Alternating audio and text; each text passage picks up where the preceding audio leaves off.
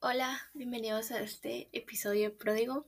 Qué alegre poder estar aquí otro, diría viernes, pero realmente es sábado en la mañana, así que ya, eh, espero que te guste este episodio y así que agarra tu taza de café, un té, agua, ponete cómodo, cómoda, donde estés, si vas manejando o haciendo ejercicio, eh, dale, tú puedes. Y así que empecemos. Bueno, y este episodio realmente es acerca de mi estudio bíblico de hoy en la mañana. Me gusta mucho leer mi Biblia en la mañana, siento que eh, empiezo mi día bien. Siempre termino teniendo un día productivo cuando leo mi Biblia. Me siento más conectada con Dios y es lindo, realmente muy cheesy tal vez, pero siento que empezar mi día con Dios siempre va a estar bien y realmente hay días en los que no tengo nada de ganas de leer mi Biblia y la leo y me siento relajada. O sea, es un sentimiento hermoso, es como que, ok, estoy aquí con Dios. Eh, entonces, ya, me encanta eso. Y realmente, hoy es un episodio sin formato. No hice notas, realmente iba a ser un episodio totalmente diferente. Y espero hacerlo esa semana eh, de lo que iba a hablar. Realmente me apasiona, pero sentí algo muy fuerte, no sé si es Dios o simplemente es mi efecto placebo de que Dios me habla. Pero ya, así que hoy estaba leyendo Primera de Samuel 13 y es cuando Samuel reprende a Saúl por haber hecho el, el holocausto, el sacrificio y no esperarlo. Pero realmente yo no sé, cada vez que leo el Antiguo Testamento me enoja ver que Israel tenga miedo y, saber que Dios los está reinando. O sea, me causa algo porque es que ¿cómo vas a tener miedo si Dios siempre los termina salvando? O sea, ¿por qué tenés miedo? Y me cayó el 20. Entonces, en primera de Samuel 13:6 dice, los israelitas se dieron cuenta de que estaban en aprietos, pues todo el ejército se había amenazado, por eso tuvieron que esconderse en las cuevas, en los matorrales, entre las rocas, en las zanjas y en los pozos. Algunos hebreos incluso cruzaron el Jordán para huir del territorio de Gad.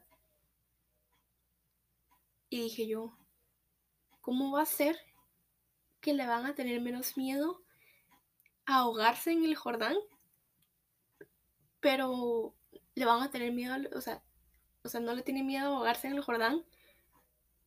Y, o sea, prefieren eso que esperar en Dios y ver que ellos van a seguir victoriosos. Pero luego, como les digo, me cayó el 20 y lo escribí aquí. Mi falsa fe me, me, hace criticar a Israel por esconderse de sus enemigos y tener miedo cuando Dios literalmente estaba con ellos. El miedo muestra humanidad. Jesús mismo sintió miedo. Dios mismo sintió miedo y no es porque Él fuera débil sino para que algún día, cuando nos preguntemos dónde está Dios, cuando estemos en malas circunstancias, nos preguntemos cómo es que Dios permite esto. Nosotros tengamos presente que Él siempre nos va a entender.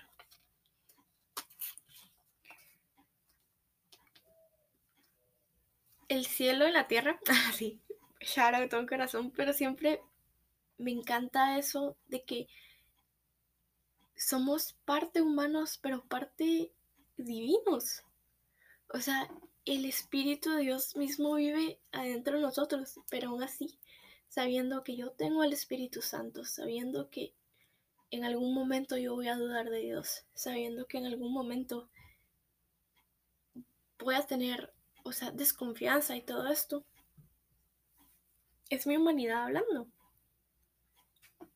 Y Jesús vino a la tierra, sí, para salvarnos y tenemos salvación y ya no necesitamos hacer sacrificios y vestir de tal manera y no juntar, no juntar telas y, y, no los hombres no cortarse la barba para poder ser salvos y santos, sino que Dios mismo murió por nosotros, sí, y no lo hago de menos, pero ese no fue el único propósito de Jesús aquí en la tierra. O sea, que Jesús haya venido, que Dios mismo haya venido a la tierra para que cuando yo dude de su de su bondad, de su amor, Él diga, hey, yo también dudé.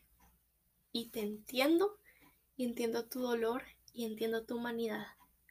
Así que yo no soy un Dios lejano, yo soy un Dios que te entiende, un Dios Padre que realmente siempre está contigo y te va a entender. Entonces, eso me cayó, es como que Israel tenía miedo, sí. ¿Por qué? Porque son humanos, porque es parte de su, de su identidad como, como creación. O sea, vamos a tener miedo y vamos a tener eso porque Dios nos hizo así. Entonces, luego llega la parte donde pasa todo este relajo de, de, de, Saúl, ¿verdad? Y entonces en 1 Samuel 13:8 dice, ahí estuvo esperando siete días según el plazo indicado por Samuel, pero este no llegaba. Como los soldados comenzaban a, a desbandarse, Saúl ordenó, tráigame el holocausto y los sacrificios de comunión, y él mismo ofreció el holocausto. En el momento en que Saúl terminaba de celebrar el sacrificio, llegó Samuel. Saúl salió a recibirlo y lo saludó, pero Samuel le reclamó, ¿qué has hecho? O sea, y lo escribí aquí también, desobediencia y paciencia. No arruinemos el plan de Dios por precipitarnos a hacer las cosas. A Dios no le interesa quiénes somos, Él solo quiere nuestra fidelidad y obediencia. Si Samuel hubiera esperado un poco más, él hubiera tenido reinado y hubiera estado a cargo de Israel, y Dios mismo hubiera estado con él por muchos, muchos años más. O sea, y el, reinado de Samuel era, fue largo, o sea, 42 años. Eso para mí en ese tiempo es largo, pero los reinados, o sea, conforme a lo que la palabra de Dios dice, conforme a todo eso, eran más largos, o sea, podrían pasar años y años y alguien podría seguir reinando. Si tan solo hubiera esperado. Y a mí siempre me cae mal la palabra hubiera, porque yo siempre pienso es que el hubiera no existe, o sea, pasó y pasó. Pero imagínate si Samuel, no, si Saúl, lo siento, se hubiera esperado cinco minutos más 10 minutos. ¿Cuál hubiera sido el outcome que hubiera tenido? Hubiera sido completamente diferente. ¿Y cuántas veces, entre comillas, no arruinamos el plan de Dios por precipitarnos? O sea, lo arruinamos completamente. Un ejemplo, cuando sabes que la voluntad de Dios no es esa relación, pero aún así te metes por, por precipitado y luego te terminas peleando con tu familia, te terminas peleando con tu iglesia, te terminas peleando contigo mismo, con Dios, dudas, te metes en otras cosas por precipitarte y por no esperar el, tiempo de Dios. Imagínate, a veces el tiempo de Dios puede ser largo o corto como el, como el de Saúl. Pero no pongamos nuestra confianza en el tiempo. Y, bien chiste otra vez, pero me acuerdo que escuché eh, un episodio de Corazón de Luna, creo, del podcast de Juan Diego. Y él dijo eso, o sea, en dónde tenemos nuestra fe, si la tenemos en Dios o en el tiempo. Así que no arruinemos el plan de Dios por precipitarnos, por hacer cosas al tiempo incorrecto. Imagínate arruinar lo que Dios tiene para ti por no haber esperado cinco minutos. Si tan solo hubiera y luego eso hubiera, se vuelve una eternidad y nos va a perseguir por el resto de nuestra vida. Y aunque Dios quite esa culpa, aunque Dios nos perdone, obviamente siempre va a estar y qué hubiera pasado. Así que no nos precipitemos, obviamente creo que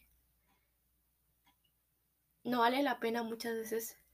Y yo soy una persona muy precipitada, o sea, yo hago las cosas sin pensar y me doy risa a veces porque es como que, ah, y si mejor me hubiera esperado.